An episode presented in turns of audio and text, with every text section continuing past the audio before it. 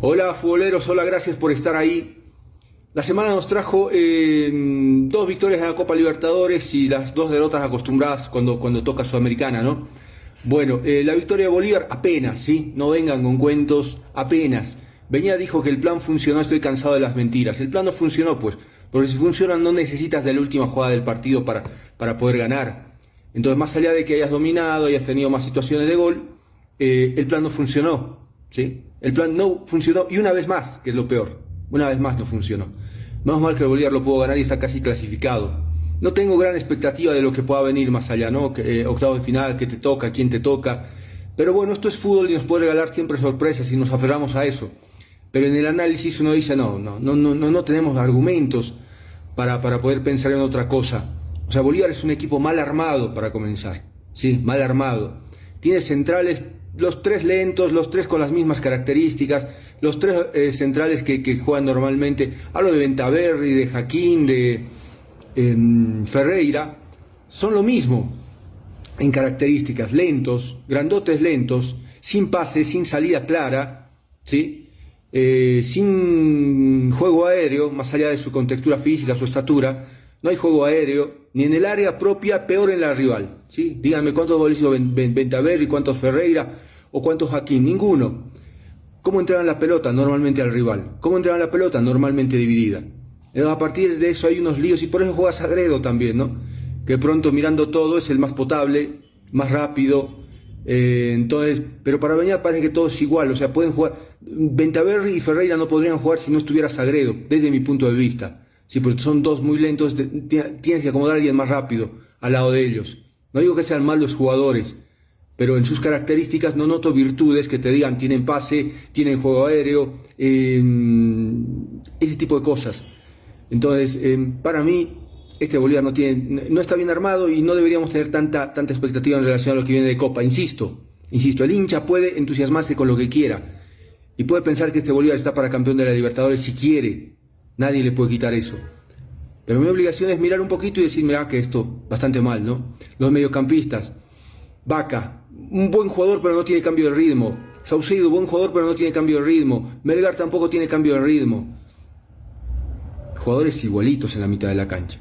Y si hablamos de Villamil y, Justiniano, que ya no juega de paso Justiniano, eh, estamos eh, con problemas, pero no hay variantes en, una propuesta que, que debería ser más clara a esta altura del año ya deberíamos saber a qué juega el Bolívar con exactitud. Hasta ahora. Hasta ahora. Y Hervías va, viene, eh, a veces bien, a veces normalmente mal. Es un chico potente por, por, la banda, pero si no se asocia en el juego que, que, seguramente pretende el entrenador, por no sé cuál, eh, va a brillar muy poco, ¿no? Muy poco, muy poquito. Menos mal que tiene un jugador como Fernández, ¿no? Porque después miras los otros delanteros y dices, ¿y? ¿Y Bolívar? ¿La billetera grande dónde está? O sea, eh, está bien, Poveda no se adaptó. Eh, Fernández lo mejor, que tiene en ofensiva. Algarañaz desaprovechó su posibilidad de, ser titular y ser solución. Entonces, así está Bolívar. Está bien, le puede ganar 5 a 1 a, a, Palmaflor. Y eso, no hay que mirar el primer tiempo qué flojo que fue. Qué flojo que fue. Y la defensa del Bolívar. Y los errores de siempre. Entonces, ese 5 a 1 te engaña, pues si, te quedas con el resultado, bien. Bien por, por, el que se quede con el resultado. 5 a 1, uy, bien, saca pecho. Y miras cómo fue. Miras cómo fue de verdad. Entonces, eh, para cerrar Bolívar, que a Beñat le hagan leer un poquito la historia, porque dijo, estamos haciendo una campaña histórica. No, la campaña de Bolívar pasando octavos no es histórica. La victoria con Cerro en Paraguay es histórica, porque no se la había conseguido antes pero la campaña es pobre, ahí, ahí, más allá de haber ganado por ahora todo el local, ahí, sí, ahí. Bolívar ha llegado a semifinales de Libertadores, ha sido finalista de la Sudamericana. Bolívar tiene éxito deportivo, tiene en, en, su historia, tiene haber sobrepasado fases espectaculares, ¿sí? con equipos pesados, uruguayos, chilenos, los que te ponía la Copa Libertadores, argentinos, Boca River, Peñarol, Danubio, eh, Colo Colo, y los ha superado. Entonces, no, no, no venga a decir Beñat, estamos haciendo una campaña histórica, y cuando digo histórica hablo de historia, o sea, de paso, ¿no? O sea, hay que, hay que sufrir para entenderlo un poco, cómo será en una charla técnica, más todavía para, para los jugadores del, del Bolívar. Así está Bolívar, ¿sí? Eh, el otro, Strongets, Bolívar eh, hizo el gol en la última jugada del partido, Strongets casi en la, primera arrancando, se puso rápido arriba en el marcador y ojo, ¿no? Ojo, porque no tampoco aquí es verso. Ah, le ganamos al Fluminense, al Invicta, no, mentira, le ganaron al juvenil del Fluminense. Listo. ¿Problema del Fluminense? Sí. Problema del Fluminense sí. No es problema del Tigre. Si le hacía 10 el Tigre, problema de ellos. Vino con un equipito, sí, su entrenador terminó diciendo cualquier cosa, cualquier macana, un tipo que tiene pelota en la cabeza. O solo, le da para eso, no, no para razonar. Cero el técnico de Fluminense, ¿no? Vinici, no sé, no me interesa el nombre. Pero un desastre, o sea, no puede, no puede decir, jugar en la altura es poco, poco, poco menos o parecido a criminal. Criminal es él, que no leyó un libro, que no entiende qué es competencia deportiva que no se puede limitar, que no se puede prohibir, que no se puede restringir eh, ningún lugar en el mundo, ni por calor, ni por altura, ni por frío, ni por nada. ¿Sí? El deporte está para unir, no para separar, para unir, para crecer. Esos son los, conceptos básicos. A que, el negocio es negocio, está bien, pero no, no marginen, porque si no, no tiene chiste. Van a ser campeones de la Libertadores eh, de la llanura, cuando, cuando siempre, sí, cuando siempre se ha competido y, vienen estos mediocres que pierden y lo primero que hacen es no mirar sus errores, de haber errado el camino de traer, ¿sí? el camino de traer pues equipo alternativo. Decían, ah, no, vamos y con esto ganamos, pero como perdieron y además la pasaron mal, se salvaron de una goleada, menos mal que tenían un arquero que atajaba, Fabio, eh, porque si no se comían 4 o 5 y después estaban llorando peor todavía, ¿no? Se ponían en huelga para que no se juegue en La Paz o en la altura. Entonces, eh, esos mediocres no hay que escucharlos, ¿sí? Estoy, estoy gastando demasiado tiempo en gente como esta, porque no tiene sentido. Una vez la FIFA prohibió jugar en, eh, ciudades de altura y, y dio paso atrás, porque no tiene sentido. Sí, los brasileños promovieron todo esto, uruguayos promovieron todo esto, que tienen terror venir acá. Tienen que venir, les guste o no, lo tienen que hacer. Es parte de, ¿sí? No puede ser que todos vayan a jugar a Medio Oriente con el calor que hace todo por la plata que ponen. Ahí no es inhumano ahí no es criminal. Entonces, bueno, basta de, ese tipo de macanas. Ojalá, la federación se pronunciara, hiciera mínimo un comunicado a la Comebol que eh, le pide que hombres como este, como el técnico del Fluminense, eh, no, sí, no atenten contra eh, lo que es la integridad de un país, en este caso de una ciudad, como es la ciudad de La Paz. Pero bueno, nada, siguen de brazos cruzados, están en otra cosa. Bueno, así está nuestro fútbol. Bueno, Strongest también tiene sus limitaciones, ¿no? Aunque tiene más jugadores diferentes desde mi punto de vista, desde sus delanteros, eh, Triverio que se mueve por todo el frente de ataque, bien, es pesado en el área, Arias es más, más, más de área, entonces ahí tiene, tiene Sotomayor que siempre resuelve, ¿sí? le dan chance, juega y de inicio al final, pero siempre resuelve, menos mal que Chura está de vuelta, y tiene razón ahí Ortega, hablando de Ortega, bien, Ortega siempre es un regular, Lástima que es un poco lenteja, ¿no? Lento, quiero decir. Eh, Ortega valoró mucho lo de Chure, sí, Chure es un buen jugador al que queremos volver a ver en el nivel que en algún momento nos hizo pensar que este muchacho estaba para más. Estaba para más, pero creo que se mareó, se confundió y qué sé yo. Claro, las llamadas de Claudio seguramente, ofreciéndole cielo y tierra. Esa es la dirigencia extraviada que no debería existir en el fútbol. O sea, yo difícilmente, ¿sí? Bolívar o Strongest estaría mirando lo que tiene el otro para sacárselo.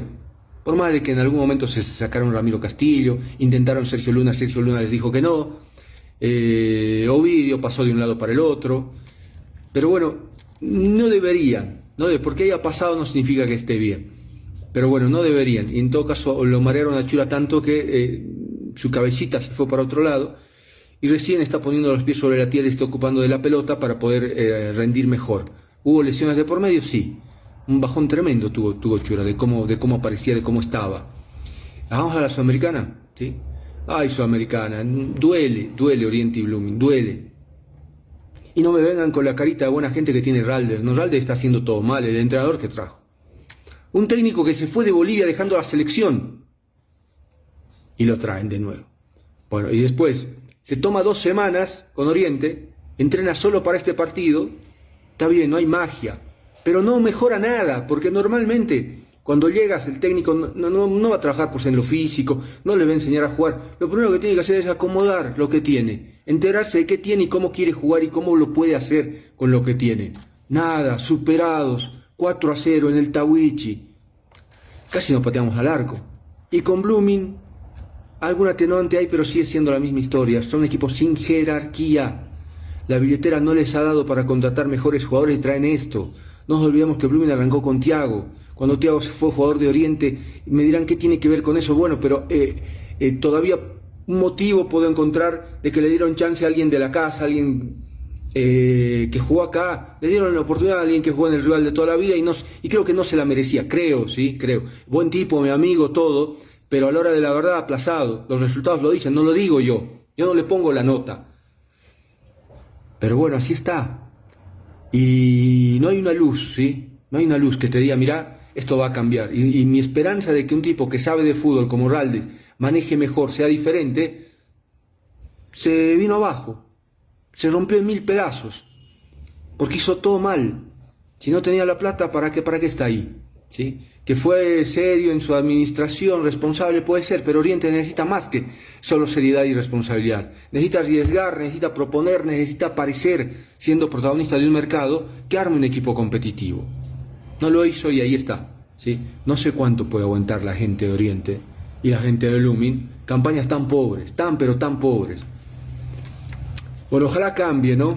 Porque ya parezco disco rayado cuando miro atrás y digo, pucha, ya quisiera que, tengan un Celio Alves, un Chichi Romero, un Arturo García, un Tucho Antelo, ¿sí? un Amodeo.